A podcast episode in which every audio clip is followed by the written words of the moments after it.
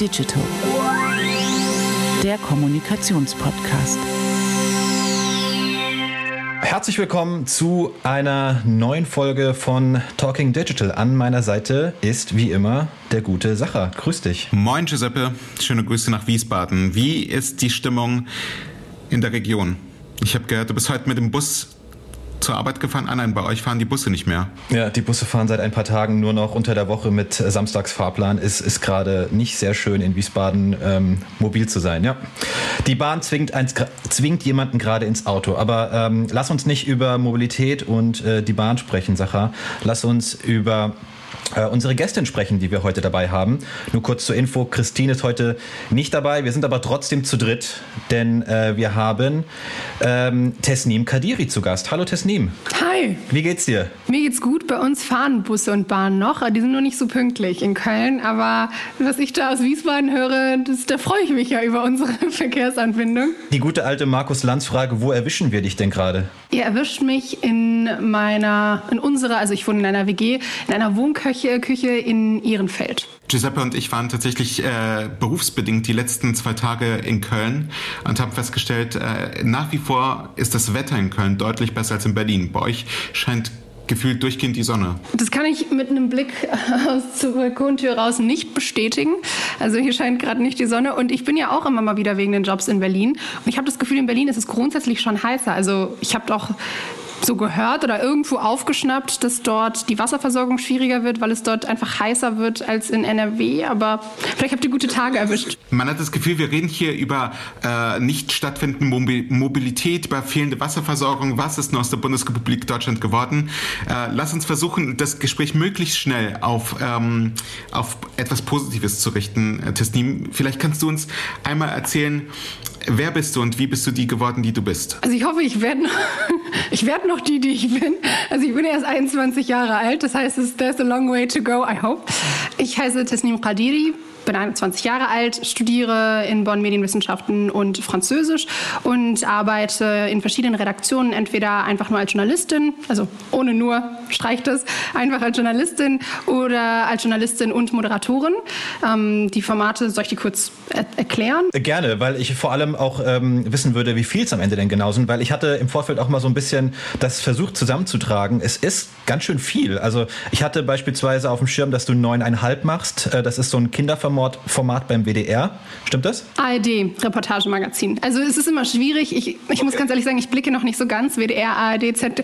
Das ist manchmal ein bisschen undurchsichtig, aber so wie ich es verstanden habe und wie es mir erklärt wurde, ist es ein ARD-Reportagemagazin, glaube ich. Okay. Du machst aber auch noch ähm, den Kika, da bist du Moderatorin? Nee, das ist äh, ist, läuft bei Kika, aber ist von der ARD und auch vom WDR. Also deswegen ist es kompliziert, aber es läuft bei Kika. Das ist die Sendung.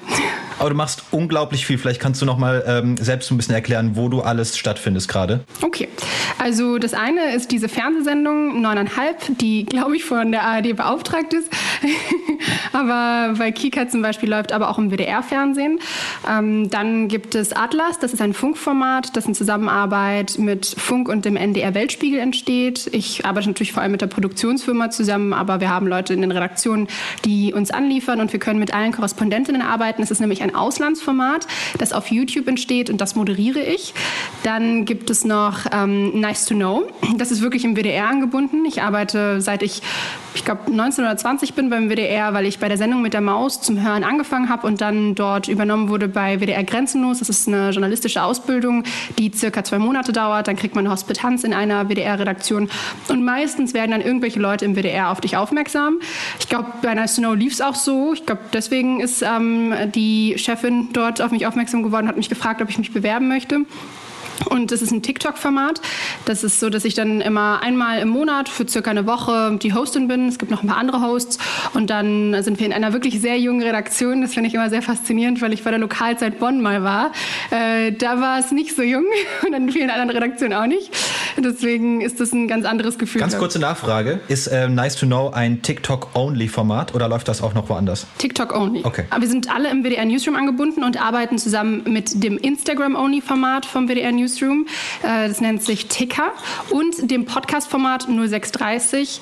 Und das ist so die Digital-Unit. Außerdem gibt es noch ein YouTube-Format Reporter. Also das ist so der WDR Newsroom. Aber das ist auch ein Funkformat, deswegen gehören die nicht so ganz dazu. Ja, und seit kurzem bin ich auch Hostin bei FOMO. Das ist so ein Format, was versucht zu überlegen, es Spotify only, und es versucht zu überlegen, wie kriegen wir es hin, dass eine Meldung, die vielleicht auch bei der Tagesschau läuft, irgendwie für unsere Zielgruppe relevant ist, weil sie in den Timelines war, zum Beispiel auf Instagram, TikTok oder Twitter und versuchen dann immer so eine Herleitung zu finden. Ganz kurz, fünf Minuten jeden Wochentag. Und ganz nebenbei ähm, versuchst du zumindest auch noch zu studieren in Bonn Medienwissenschaften. Wie, wie kriegst du das alles unter einen Hut?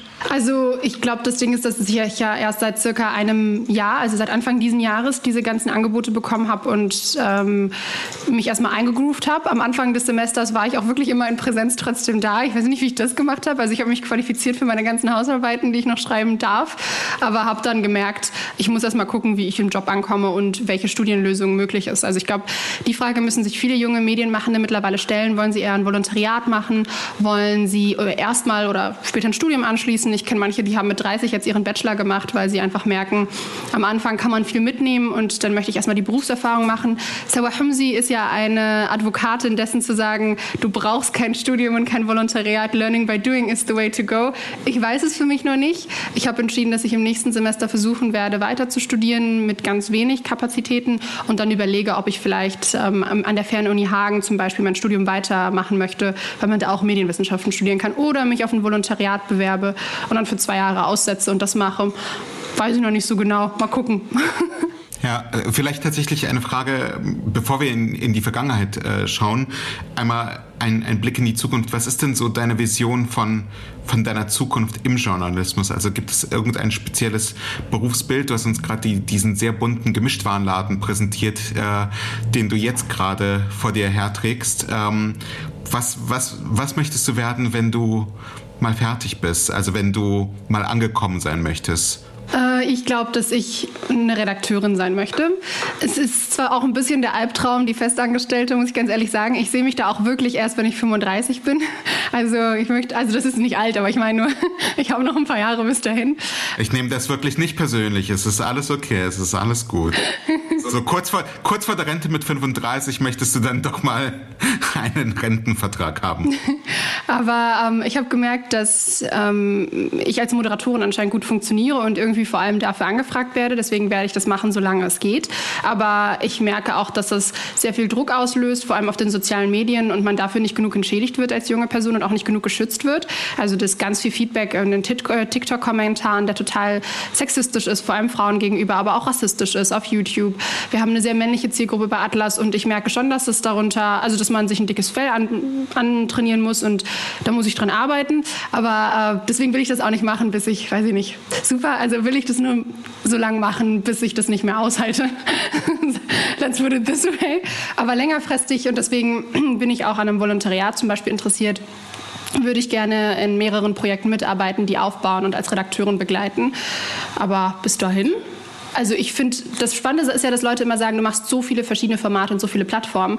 Das finde ich ja so cool. Also ich hoffe, dass ich mich nicht festlegen werde und sagen werde, ich bin jetzt nur YouTube-Expertin. Ich weiß nicht, irgendwie finde ich es cool, Sachen zwei Jahre lang zu begleiten. Da kenne ich ein Vorbild im WDR, Verena Lammert, die begleitet sehr oft Formate und baut sie zusammen auf, vor allem digitale Formate. Und sie hat zum einen Mädelsabend ein Instagram-Format für den WDR aufgebaut, aber auch das TikTok-Format, bei dem ich mitwirke, Nice to Know. Und ich finde, das ist sehr spannend. Also in der Lage zu sein, sein, sich an verschiedene Plattformen anzupassen, vor allem weil wir wissen, dass sich immer mehr neue Plattformen entwickeln werden und immer schneller in der nächsten Zeit. Ich würde mich da gern nicht festlegen, zum Beispiel nur auf TikTok. Ja, also uns interessiert ja vor allem ähm, so aus einer, aus einer Kommunikations- oder auch aus einer PR-Perspektive, wie eine junge Berufsanfängerin äh, wie du, Tesnim, auf den, auf den Journalismus von heute blickst. Also vielleicht kannst du uns, bevor wir da mal ein bisschen reingehen können, so ein bisschen erzählen, wie, wie du eigentlich ähm, zum Journalismus gekommen bist. Also ich habe irgendwo gelesen, dass du mal mit 15 Jahren ähm, für die Jugendredaktion deines Lokalradios vor dem Mikro standest. Was waren dafür die Auslöser in so jungem in so einem jungen Alter schon journalistisch tätig sein zu wollen? Gab es da die Eltern, die, das hört man ja oft, am Frühstückstisch am Wochenende die Zeitung gelesen haben und du dachtest, geil, ich möchte auch mal so einen Artikel in der Zeitung stehen haben mit meinem Namen oben drüber? Oder wie, wie kam es so dazu? Ich habe gegoogelt, ich weiß, dass meine Eltern mich da gar nicht unterstützt haben. Ich habe gegoogelt, wie man irgendwie journalistisch aktiv werden kann und habe da auch noch so einen kostenlosen Trip bei äh, dem WDR gefunden und habe damit gemacht, wo man an, an einer Radiosendung gemeinsam arbeiten konnte. Es gibt nämlich, ich weiß nicht mehr genau, wie die heißen, aber es gibt so Studios, wo Schulklassen hingehen können und das war so eine kleine Gruppe, die dann außerhalb der Schule einen mitgenommen hat nach Köln und man hat da gemeinsam das Radio produziert, äh, eine Sendung produziert. Da habe ich die Nachrichten gesprochen, fand ich sehr toll zu der Zeit. Ich glaube, ich war 14 und dann habe ich Radio Duisburg gefunden. Ich weiß nicht, was es ist ich glaube, dass ich viel Schloss Einstein geguckt habe und da gab es halt immer diese eine Schulzeitung und zu dem Zeitpunkt wollte ich unbedingt an meiner Schule eine Schulzeitung hinkriegen. Ich wollte das, ich habe mit dem Schuldirektor diskutiert, aber der war wirklich sehr schläfrig, der hatte gar keinen Bock, auch gar keinen Bock irgendwie Geld zu investieren. Es hat nicht geklappt. Ich habe mir richtig viel Mühe gegeben. Es hat einfach nicht funktioniert und ähm, ich wusste nicht, wie sonst. Also ich habe auch viel Bibi Blocksberg geguckt, da gab es Carla Kolumna, vielleicht war es das. Und ich kann mich noch erinnern, genau, ich habe immer die Lesewettbewerbe gewonnen und wollte, wusste, dass ich irgendwie meine Stimme einsetzen kann und da dachte dann, ja, also entweder ich spreche im Radio oder ich, weiß nicht, lese Hörspiele oder so und äh, bin dann dadurch, glaube ich, zum Radio gekommen, weil ich wusste, das, das kann ich ja irgendwie ganz okay. Ich muss dazu sagen, ich habe wahrscheinlich nicht die beste Radiostimme, deswegen äh, mache ich einen Podcast. Nein, im Ernst. Ähm, all das, was du beschreibst, ähm, erinnert mich extrem stark an meine Jugend. Ähm, und ich habe im Gegensatz zu dir tatsächlich die Schülerzeitung gemacht, ähm, die, die du machen wolltest und, und nicht äh, machen durftest. Ähm, und hatte de facto die gleichen Berufswünsche vor Augen, wollte auch unbedingt zum Radio und habe es nie geschafft. Was hast du richtig gemacht, was ich falsch gemacht habe? Also warum hat es bei dir gesessen? Ja, ich bin ja jetzt nicht mehr im Radio, ne? Also im Stand. Jetzt machst du einen Spotify-Only-Podcast. Also wer, wer kann das von sich behaupten?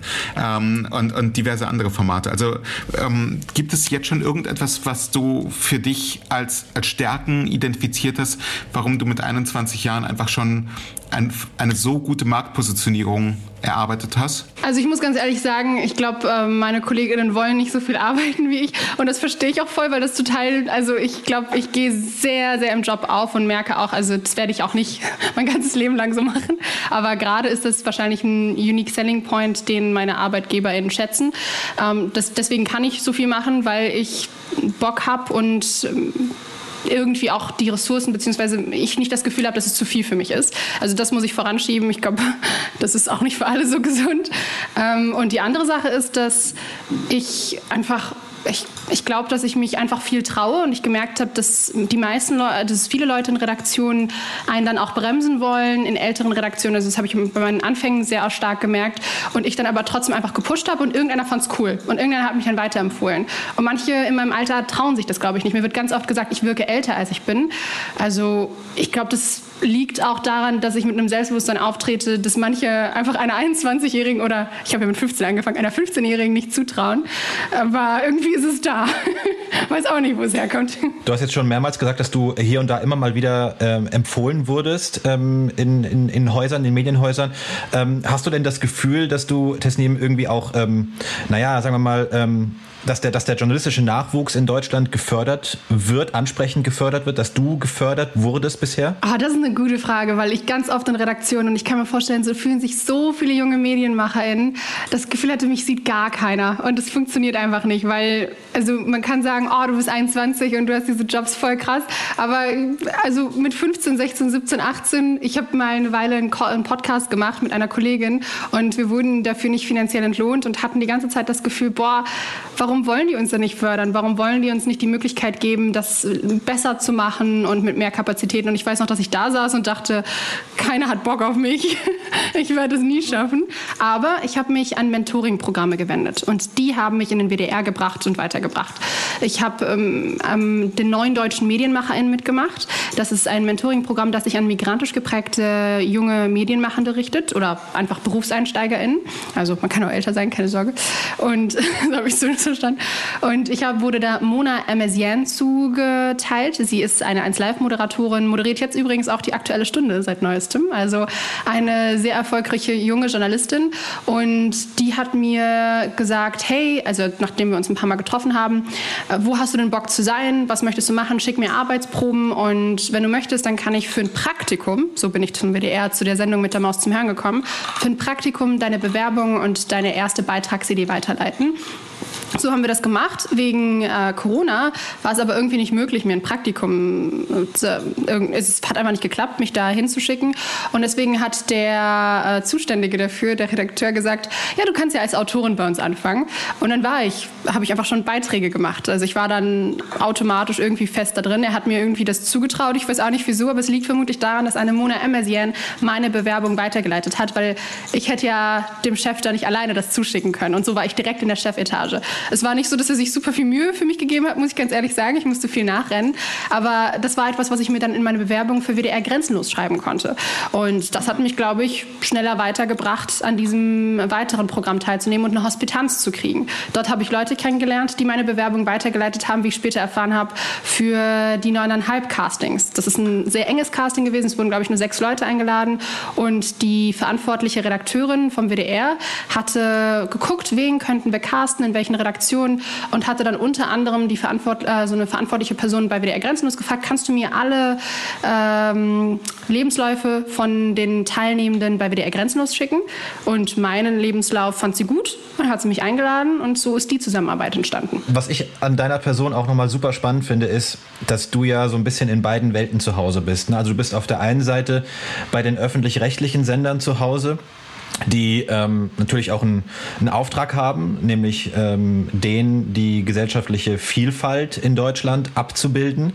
Ähm, aber du bist auch zu Hause auf der anderen Seite bei den, ich sag mal, ähm, algorithmusgetriebenen Plattformen, wie beispielsweise TikTok, wie beispielsweise Spotify. Ähm, und diese, diese Plattformen haben ja im Prinzip das Ziel, den NutzerInnen das zu zeigen, was sie ohnehin schon interessiert. Ne? So, so funktionieren ja Algorithmen. Also eigentlich ein ganz konträres Modell zu den öffentlich-rechtlichen Sendern, die versuchen möglichst ausgewogen und dir auch mal das zu zeigen, was dich vielleicht noch nicht interessiert, aber was dich vielleicht ähm, inspirieren könnte, was dich sonst noch irgendwie äh, touchen könnte. Ähm, was übt denn für dich den größeren Reiz aus? Also ist das dann eher so das öffentlich-rechtliche System oder ist es dann doch eher dieses Plattformsystem wie TikTok und Spotify? Also das Problem beim öffentlich-rechtlichen System ist, glaube ich, dass ich als Zielgruppe noch nicht so ganz ähm, erkannt wurde, habe ich das Gefühl bei vielen Formaten. Das ist ein Kritikpunkt, den viele junge Medienmachende haben, die bei den öffentlich-rechtlichen arbeiten. Also ähm, ich glaube, das ist einfach ein Problem. Deswegen freue ich mich ja, dass wir zum Beispiel ein TikTok-Format machen beim WDR und damit so ein, finde ich, so ein Projekt haben, was viele andere Medienanstalten, die öffentlich-rechtlich sind, auch weiterentwickeln könnten und ähnlich nachmachen könnten. Und mir gefällt es total, dass wir immer im Austausch stehen mit unserer Zielgruppe, in den Kommentaren sehen, was, denen, was die gut finden, was sie nicht gut finden und diesen Anspruch an uns haben, einfach weil die Zahlen es uns jedes Mal zeigen. Wir haben den Anspruch, dass die Leute da auch Bock drauf haben und das klicken und zu Ende gucken und irgendwie damit resonaten. Und da bin ich mir das, das weiß ich bei manchen ähm, linearen Formaten einfach so nicht, ob die so sehr damit ähm, so viel Bock drauf haben. Was aber trotzdem finde ich finde ich, dass wir das öffentlich-rechtliche Formate pushen sollten, die andere kommerzielle Medienanstalten eben nicht pushen können, weil niemand Bock drauf hat oder weniger Leute Bock drauf haben. Also ich will gar nicht die Nischenprodukte der öffentlich-rechtlichen runtermachen, sondern sagen, mir gefällt es schon zu wissen, die Zielgruppe hat Bock drauf und wir können da immer wieder drauf reagieren und müssen drauf reagieren. Du hast gerade schon angesprochen, dass, ähm, dass du dich vom öffentlich-rechtlichen Fernsehen oder auch von anderen ähm, Formaten bisher noch nicht abgeholt fühlst. Gibt es denn in Deutschland überhaupt Medienhäuser, die die, die junge die junge Menschen als Zielgruppe überhaupt erkannt haben und für sie produzieren? Also die digitalen Formate sind natürlich für uns, so heißt es. Und da gibt es jetzt auch immer mehr. Also ich bin überrascht. Meine Jugend, und die ist ja nicht lang her, da habe ich das nicht mitbekommen. Äh, da hatte ich noch nicht so viele tolle Angebote, die auf meinem Smartphone erschienen sind oder die im Fernsehen liefen, auf die ich Bock hatte. Das ist auch immer noch nicht so, finde ich. Im Fernsehen läuft nichts für junge Menschen, weil gesagt wird, ja, die gucken ja eh kein Fernsehen. Und da denke ich mir immer, ja, da gibt es aber auch einen Grund für, warum wir da weggewandert sind. Aber gut, kann man natürlich sagen, boah, das böse Internet hat übernommen. Vielleicht hat man auch selbst ein paar Lehrstellen nicht gekannt und er kennt sie erst jetzt. Also digitale Formate, da gibt es auf jeden Fall was. Ich finde Funkformate sind toll. Ich mag sehr viele und abonniere. Ich habe, glaube ich, alle abonniert auf YouTube. Auf TikTok dauert es noch ein bisschen. Da ist noch nicht so viel angekommen. Da merke ich langsam auf Klo zum Beispiel, dass es ein Funkformat hat, da was. Und so langsam entwickeln sich ein paar Formate dahin. Ich merke aber auch grundsätzlich, also das Ding Funk ist ja wirklich nur ein Bruchteil des Budgets, was wir an sich ähm, haben als öffentlich-rechtliche insgesamt. Aber die merken schon, ey, wir müssen auf Leute zugehen, wir müssen die Menschen erreichen und geben sich da sehr viel Mühe. Ich merke, dass sie sich sehr, sehr schnell entwickeln und finde, dass dort immer mehr Sachen entstehen, auf die ich Bock habe. Ja, äh, noch eine Anschlussfrage.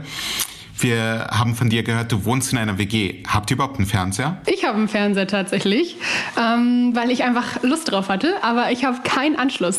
Also ich gucke Netflix drauf und das kann, also wirklich dieser Stress irgendwie zu verstehen, wie man diesen Anschluss macht. Also, ich weiß es nicht. Ich habe keine Lust. Und es gibt ja die ARD-Mediathek. Also ich gucke schon Sendungen, wenn ich zum Beispiel, also Arte zum Beispiel liebe ich. Ich würde aber auch sagen, das liegt daran, dass ich jetzt eine Journalistin bin und nicht daran, dass ich 21 bin. Und da sind ein paar Formate, die zum Beispiel bekannte oder befreundete JournalistInnen machen, wie Street Philosophy. Da ist ja Jan Kawelke, Ronja von Rönne. Ich weiß nicht, ob das noch läuft, aber oder ob es noch eine weitere Staffel gibt, aber das fand ich sehr cool. Sonst gibt es noch ähm, die aufstrebende Politsendung von Miriam Davutwandi und Jan Kawelke, die ich sehr cool fand. Also es gibt langsam ein bisschen was. Das gucke ich aber nicht, wenn es live ausgestrahlt wird, sondern natürlich äh, in der ARD-Mediathek. Ja, das Phänomen Cord-Cutting, ähm, das kennen wir, ähm, ist äh, auch in Deutschland angekommen und ähm, viele junge Leute haben keinen kein Fernsehanschluss mehr. Ähm, das, das ist klar. Wie sieht es denn aus beim Thema Rundfunkgebühren? Das habe ich mich auch im Vorfeld gefragt. Ich meine, du bist 21, du bist an der Uni, hast ähm, sehr viel mit, mit Gleichaltrigen zu tun, hast auch wahrscheinlich einen Freundeskreis mit Gleichaltrigen. Ähm, wie, wie blickt denn so deine ähm, junge Generation ähm, auf das ganze Thema öffentlich-rechtliche Rundfunkgebühren? Es gibt ja eine immer lauter werdende äh, Kritik an, an, am System Rundfunkgebühren. Viele sagen Zwangssteuer. Ähm, wie, wie, wie nimmst du das wahr in deinem jungen Freundeskreis? Ich finde das so krass, diese Zwangsgebühren und Zwangssteuer, das lese ich wirklich nur in Kommentaren. Das hat mir noch keiner gesagt. Außer, ah ja, ich hatte letztens eine Diskussion mit älteren Menschen in meinem Familienumfeld. Die haben, die wollten mich, glaube ich, auch einfach nur provozieren. Aber da waren wir zusammen unterwegs vor, ich glaube, drei Wochen. Und wenn es im Wasserski waren, da war noch eine Freundin da von einer meiner Tanten. Und die hat dann gesagt, sie findet das gar nicht gut, dass sie das einfach zahlen muss. Und ich hatte das Gefühl, das ist so ein Problem, das eher ältere Menschen zu haben scheinen. Weil wenn ich mit jungen Menschen spreche, dann scheint das gar kein Thema zu sein. Also ich äh, habe viel zu tun mit VWLern, BWLern, JuristInnen. Also so auch Menschen, die schon eher FDP-ig sind, muss ich sagen. Und die haben mir noch nie gesagt, dass sie ein Problem mit dem Rundfunk, äh, dem Rundfunkbeitrag, übrigens nicht Gebühren, ist ein Beitrag, Rundfunkbeitrag ja. haben. Und also ich habe wirklich noch nie darüber diskutiert mit jungen Menschen. Ich weiß nicht, ob das unbedingt ein Thema ist, das junge Menschen ähm, kritisch sehen, muss ich sagen. Also ich als junger oder alter Mensch äh, oder als mittelalter Mensch, ich muss auch ehrlicherweise sagen, also spätestens seit dem Corona-Ausbruch bin ich ein umso größerer Fan des öffentlich-rechtlichen Rundfunks, weil allein für den äh, Drosten-Podcast, muss ich sagen, habe ich wahnsinnig gerne meinen Rundfunkbeitrag gezahlt. Also das war so die die Quelle, die mich zumindest das erste, durch das erste Corona-Jahr gebracht hat, ohne den Verstand zu verlieren. Das freut mich sehr zu hören. Ja, voll. Ich würde gerne überleiten, ähm, Tesnim, ähm, zu, einem, zu, einem, zu einem anderen Thema. Und zwar würde uns total interessieren, ich meine, du machst ja, du machst ja Journalismus ähm, vor allem für, für die junge Generation, ähm, für, für ähm, vielleicht am Ende noch jüngere als dich selbst. Ähm, mich würde interessieren, wie, wie, wie geht das? Ne? Also wie holt man, das ja so ein bisschen die Gretchenfrage, die sich viele ähm, Verlage und, und auch traditionellere Medienhäuser stellen. Wie holt man eigentlich die junge Generation ab? Auf was muss man da achten? Ähm, welche Formate braucht es? Wie spricht man die Leute an? Vielleicht kannst du da so ein bisschen aus dem Nähkästchen plaudern. Wie, wie macht ihr das? Und vielleicht kannst du da so, so drei, vier, fünf Tipps geben. Eine Sache, die ich gelernt habe, die, ähm, wo ich das Gefühl habe, das haben wir selbst als Redaktion, in den verschiedenen Redaktionen so ein bisschen lernen müssen, ist, ähm, die Sprache die darf vielleicht auch nicht zu gekünstelt jung sein. Also man sollte es auf jeden Fall nicht übertreiben mit zu vielen Jugendwörtern. Ich weiß, ich bin... Nicht zu viel Swag sagen. Ja, das zum Beispiel. Also das wurde wirklich viel kritisiert, auch bei Atlas in den Kommentaren am Anfang, dass es zu viel des Guten war. Und ähm, es wurde gesagt, dass ich zu alt wirke und dann nicht so tun soll, als wäre ich so jung, was ich so witzig fand, weil ich nutze diese Wörter wirklich und ich bin jung. Aber ähm, das hat nicht so ganz so gut funktioniert. Da haben wir auf jeden Fall ein paar, sind wir ein paar Schritte zurückgegangen und mittlerweile sind die Leute auch zufriedener. Also das erste ist nicht, nicht so eine Vorannahme von jungen Menschen haben und die dann auf diese Formate projizieren, nicht übertreiben mit Jugendsprache und auf Feedback eingehen, aber auch verstehen, und das ist etwas, was ich gelernt habe, nicht unbedingt in dem in, mit der Zielgruppe von jungen Menschen, sondern einfach, weil man auf digitalen Formaten unterwegs ist und da vielleicht junge Menschen ansprechen möchte, aber auch ganz viele alte Menschen unten hocken, die da ganz viel Meinung haben, irgendwie mehr Meinung als junge Menschen gefühlt und dann kommentieren mit ihren 40 und äh, die sind einfach nicht angesprochen mit einem Funkformat. Es tut mir wirklich leid, aber das ist mal ein Format, das ist nicht für dich. Und da muss man lernen, dass das einfach kommt und die sich darüber beschweren werden weiterhin, dass man Jugendsprache verwendet zwischendurch oder Anglizismen oder bei mir wird ganz oft kritisiert, dass ich Habibis sage im Atlas-Format am Ende im Abspann. Und wir haben uns einfach entschieden, das machen wir weiterhin. Also wir gehen auf Feedback ein, aber auch vor allem unterscheiden wir dazwischen, Feedback von unserer Zielgruppe zu bekommen, die wir erreichen möchten, und irgendwelchen Menschen, die aus Versehen bei uns gelandet sind, die wir nicht erreichen möchten, die aber gerne weitergucken können, deren Feedback ist aber einfach nicht zielführend für uns. Und ähm, indem wir dann immer wieder in diese Kommentare gucken und ähm, fragen, also sagen, hey, gebt uns Feedback, sowohl bei TikTok am Ende, aber auch bei YouTube, versuchen wir halt im Austausch zu bleiben und darauf zu achten, dass wir nicht den Zugang zu denen verlieren. Und auch sonst finde ich es wichtig, einfach zu konsumieren. Also als Moderatorin sich dessen bewusst zu sein, wer die Zielgruppe ist. Bei neuneinhalb heißt das für mich, dass ich natürlich im Austausch mit meiner Familie bin. Also generationenübergreifend weiß ich, was los ist bei meiner jüngsten Schwester, die gerade in die fünfte Klasse gekommen ist. Ich weiß, wie es meiner anderen geht, die gerade ihr Abi macht. Ich weiß, wie es ein bisschen älteren Leuten geht, wie meinem Onkel, der zehn Jahre älter ist und deswegen so am Rande der Funkzielgruppe ist und FOMO-Zielgruppe ist. Ich glaube, man muss einfach viel reden und mit offenen Augen durch die Welt gehen, aber weiterhin im Internet unterwegs sein, auf TikTok, auf YouTube und dort sehen, was andere Formate machen, die eine gleiche Zielgruppe erreichen wollen und im besten Fall auch wirklich erreichen. Also wir haben jetzt sehr viel über Sprache oder noch besser Ansprache gesprochen. Ähm, lass uns noch mal so ein bisschen auf, auf das Thema Plattform gucken. Also wo, wenn ich jetzt eine Show machen würde, eine komplett neue Show und ich sage, ich möchte damit die Generation Z erreichen, ähm, wo müsste die laufen? Müsste die auf TikTok only laufen? Hätte die im Fernsehen deiner Meinung nach noch überhaupt eine Chance, diese Menschen zu erreichen? Ähm, oder ähm, reden wir mal über Print? Wie sieht es da aus? Das ist ein bisschen schwierig, ich. Liest du Print? Ja, ich lese die Zeit, aber die ist mir mittlerweile zu teuer. Deswegen habe ich nur das 9-Euro-Ticket genommen. Also da konnte man neun Ausgaben für 9 Euro kriegen. Ich habe aber gestern zum Beispiel aus Versehen einfach schon äh, eine Abrechnung für, eine Jahres, äh, für ein Jahresabonnement bekommen. Das sind 300 Euro oder so. Und dann habe ich direkt angerufen und gesagt, ja, also das, das äh, ist nicht im Budget ich bleibe bei den öffentlich-rechtlichen Angeboten weiterhin. Also das ist mein Problem mit Print und das ist auch das Problem, das viele Studierende haben, glaube ich, und viele junge Menschen, die zum Beispiel in der Ausbildung sind und sich das deswegen einfach nicht leisten können. Aber bei der Gen Z weiß ich gar nicht, ob man unbedingt auf TikTok setzen müsste. Also das sind schon eher, schon, ich, Gen Z, also Menschen in meinem Alter, wenn ich mich in meinem Umkreis umgucke, hören gerne Podcasts. Ähm, am besten etwas kürzere Podcasts. Manche sind aber auch Fans von super langen Podcasts und Laber-Podcasts. Sind relativ viele auf YouTube unterwegs, eher Männer als Frauen, mögen Instagram, sind aber mittlerweile genervt von Instagram, weil da zu viele Reels sind und sind auf TikTok. Manche hassen aber auch TikTok und fühlen sich zu alt für TikTok, weil da schon eine neue Generation ist, die auf TikTok unterwegs ist. Also ich glaube, man hätte sie vor ein paar Monaten auf Instagram erreichen können mit einem Format. Mittlerweile würde ich das ehrlich gesagt nicht mehr anraten. Ich sehe bei vielen aufstrebenden TikTok-Instagram-Formaten, äh, dass es schwierig ist, irgendwie eine Reichweite zu generieren auf Instagram. Irgendwie haben die Leute einfach keinen Bock mehr auf diese Plattform.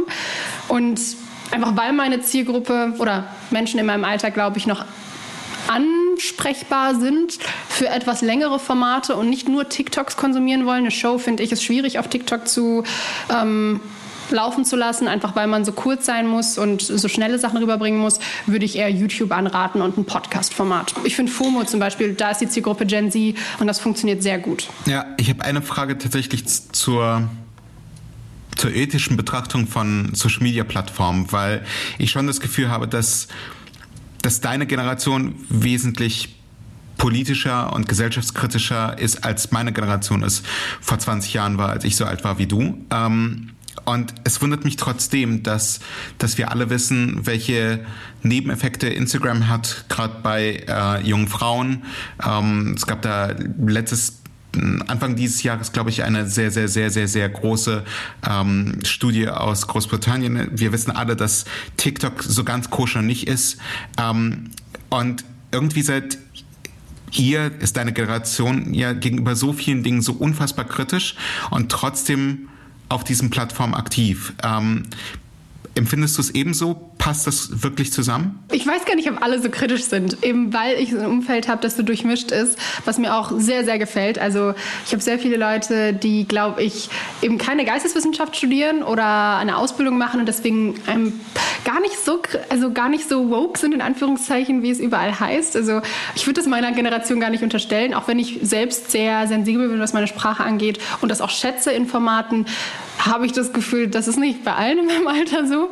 Also auch auf TikTok, das ist ja noch eine, noch eine jüngere Generation, die natürlich noch aufgeklärter sein sollte eigentlich. Und wir hatten ein Video, wo es darum ging, dass auf einem in Dortmund auf einer Schule, auf dem Schulhof ähm, zum Pride-Tag drei Mädchen mit einer Pride-Flag gelaufen sind und die dann ausgebuht wurden von der gesamten Klasse. Das Video ist viral gegangen und wir mussten die Kommentarspalte ausschalten. Und damit kommen wir zu dem, was du gesagt hast, dass es da eben nicht so woke zugeht auf Plattformen. Da sind sehr viele Menschen aus unserer Zielgruppe gewesen, die gesagt haben, dass sie es gut finden, dass äh, Menschen ausgebuht werden, die sich mit äh, Menschen solidarisieren, die ähm, zum Beispiel schwul sind oder lesbisch sind und sich dazu bekennen.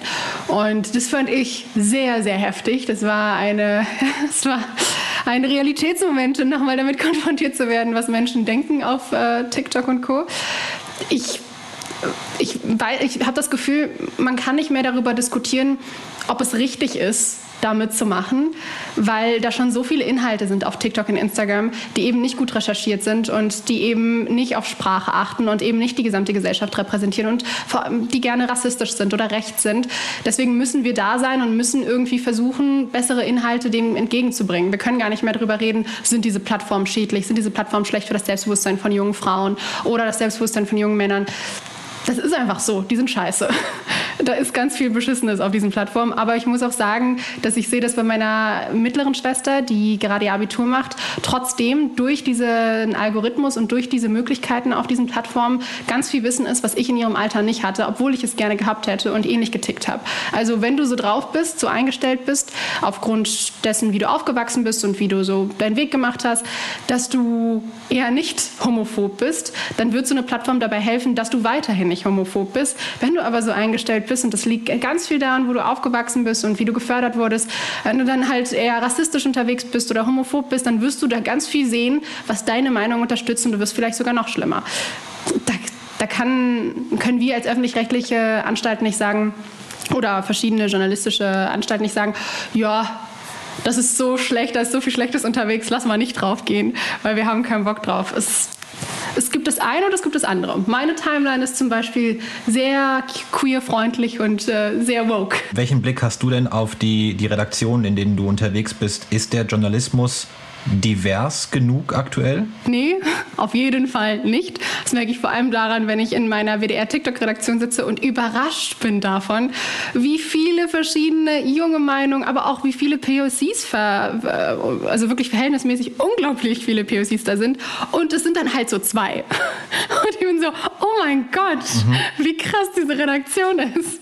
Es liegt daran, dass es einfach dieser Strukturwandel, der, äh, der schläft. Also es ist wirklich Strukturwandel bei den öffentlich-rechtlichen dauert sehr lange, aber ich sehe in den anderen Redaktionen, dass es ein grundsätzliches Problem ist, das wir hier in Deutschland zu haben scheinen. Und mir wird da ganz oft gesagt, also durch WDR Grenzenlos bin ich ja oft in Talks, wo auch ältere JournalistInnen sind, die vielleicht Migrationshintergrund haben und dann so die einen sind, die eine Chefposition oder Chefinnenposition bekleiden. Und die sagen ganz oft, ja, du musst einfach Geduld haben. Junge Menschen dürfen nicht mehr so fordernd sein, sollten sich ein bisschen gedulden, es wird schon. Und das verstehe ich, dass sie das von ihrer Position aus sagen. Aber wenn ich jetzt geduldig wäre und nicht sagen würde, das läuft alles richtig beschissen, dann wird hier auch nichts schneller laufen. Also ich finde es super, dass immer mehr junge Menschen, die irgendwie öffentlich wirksam aktiv sind und sich dann online positionieren, sagen, das geht so nicht. Das ist richtig scheiße und es kann nicht sein, dass ihr uns sagt, habt mehr Geduld oder habt mehr Demut. Nee. Läuft nicht gut. Ist nicht, definitiv nicht genug Diversität. Was würdest du sagen, wie kann denn Journalismus diverser werden? Ähm, braucht es dafür eine bessere Bezahlung, weil eben viele neben dem Studium sich vielleicht keine Kosten oder äh, äh, also Praktika leisten können, in denen keine Gehälter gezahlt werden? Äh, braucht es ein, ein stärkeres Image, weil einfach, ne, wir reden seit Jahren über die Themen Fake News und, und Lügenpresse. Das hat am Image des Journalismus gekratzt, natürlich. Ähm, Braucht es ein besseres Image? Braucht es vielleicht niedrigere Eintrittsbarrieren? Wie, wie siehst du das? Also wie kann der Journalismus diverser werden? Alles, was du gesagt hast, war schon ziemlich gut. Also eine bessere Bezahlung für Praktika wäre sehr wichtig. Ich kenne eine junge Journalistin, die jetzt bald fertig ist mit ähm, ihrem Abschluss an einer wichtigen Journalistenschule und schon viele, viele Praktika gemacht hat und eigentlich denkt, ey, also ich starte jetzt durch, was ist denn los? Und ihr werden Volontariate angeboten, ihr werden Praktika angeboten, schlecht bezahlte Jobs. Man checkt es einfach nicht. Man fragt sich, was ist hier los? Also sie ist ja schon eine Journalistin. Wie kommt ihr darauf, ihr jetzt ein Volontariat anzubieten? Also das ist für mich ein Riesenproblem, dass äh, viele öffentlich-rechtliche Anstalten Bock auf junge Leute haben, wenn sie sie schlecht bezahlen können oder sie nutzen können für ihr ausgestelltes Püppchen. Das zeigt, dass sie ja so jung sind. Deswegen ist es leicht als junge Person, also vergleichsbar leicht, ist mein Gefühl, Host zu sein. Das ist ja auch das, was ich bediene. Man kann, glaube ich, deswegen so gut, wenn man im Vordergrund ist, funktionieren.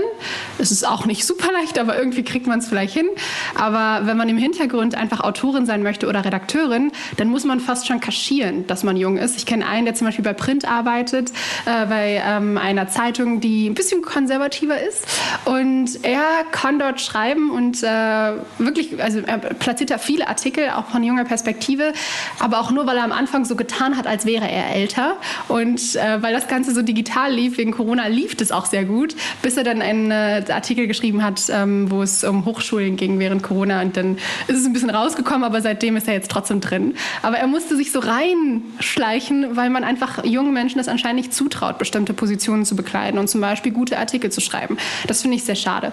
Ähm, Praktika müssen besser bezahlt werden, vor allem von den öffentlich-rechtlichen, weil ich finde, das sollte der Weg sein für junge Menschen, wenn sie Bock haben, auf Journalismus sich auszuprobieren. Es kann nicht sein, dass manche gar nicht zahlen. Beim RBB war es, glaube ich, so, dass sie gar nicht für Praktika gezahlt haben. Ich bin mir nicht mehr ganz sicher oder sehr schlecht. Die zahlen ja alle sehr schlecht, was Praktika angeht.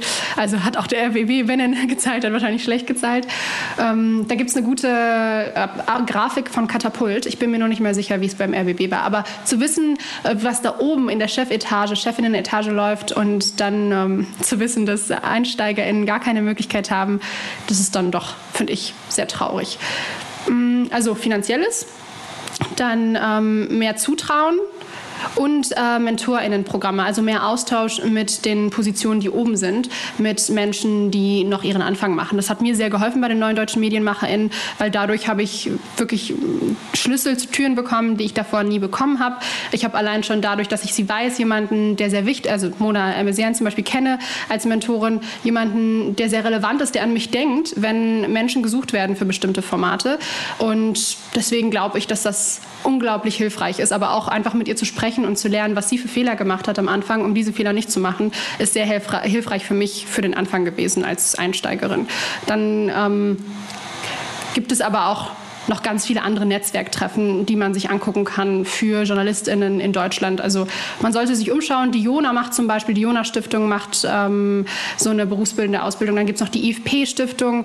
Das sind so Sachen, die, finde ich, sehr cool sind, die zum einen junge Menschen finanziell unterstützen, denen aber auch noch Seminare liefern und die Möglichkeit, sich mit anderen im gleichen Alter, aber auch über ihnen auszutauschen. Und davon sollte es einfach mehr geben. Und ich finde, dass vor allem öffentlich-rechtliche Rundfunkanstalten sowas mehr fördern sollten und und mehr machen sollten.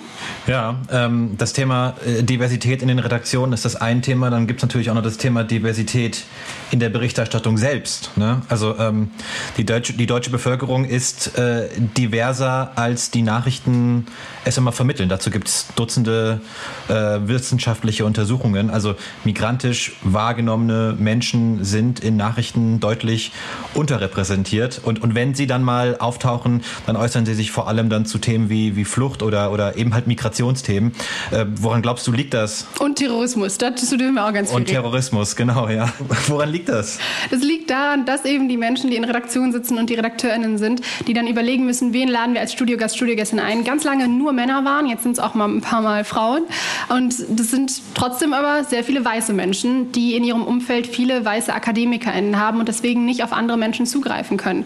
Es ist mittlerweile ein richtig krasses Ding, Migrationshintergrund zu haben und Leute mit Migrationshintergrund zu kennen. Das fast schon so ein USP, weil man ist so, ja, wisst ihr was? Wenn ich bei euch arbeite, dann kann ich euch eine Ärztin besorgen, die euch was zur Medizin sagt, die Kopftuch trägt. Wow! Das ist für mich sehr normal, aber das ist für Redaktionen in Deutschland crazy. Dafür zahlen sie Geld, dass sie das jetzt hinkriegen.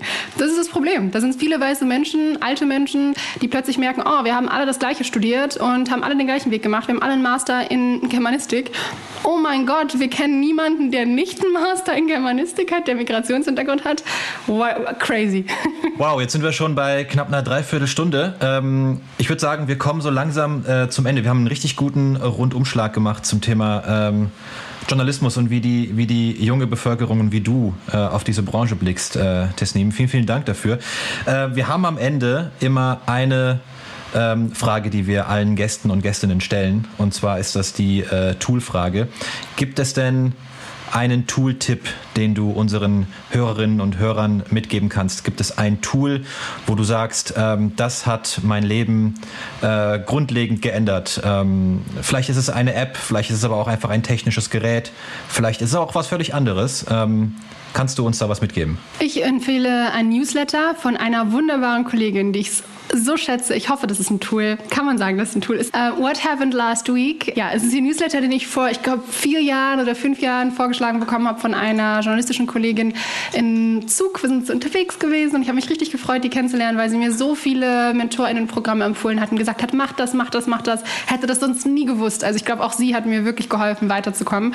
Und den, den Newsletter habe ich wirklich lange gelesen, habe dann Sham Jaff auf Clubhouse, glaube ich, das erste Mal kennengelernt, bin ihr dann auf Instagram gefolgt und war wirklich fasziniert von dieser Journalistin, weil sie in ihrem Newsletter erzählt, was auch in der ganzen Welt passiert. Das sind so News, die ich sonst nie mitbekommen hätte. Super toll aufbearbeitet. Ich, ich freue mich, wenn immer mehr Leute ihr folgen. Und sie hat unter anderem das, äh, den Podcast, den Spotify Original Podcast ähm, äh, zu Hanau gemacht. Also wirklich tolle journalistische Projekte. Auch Memento Moria, ein toller Spotify Original, den sie unter anderem begleitet hat.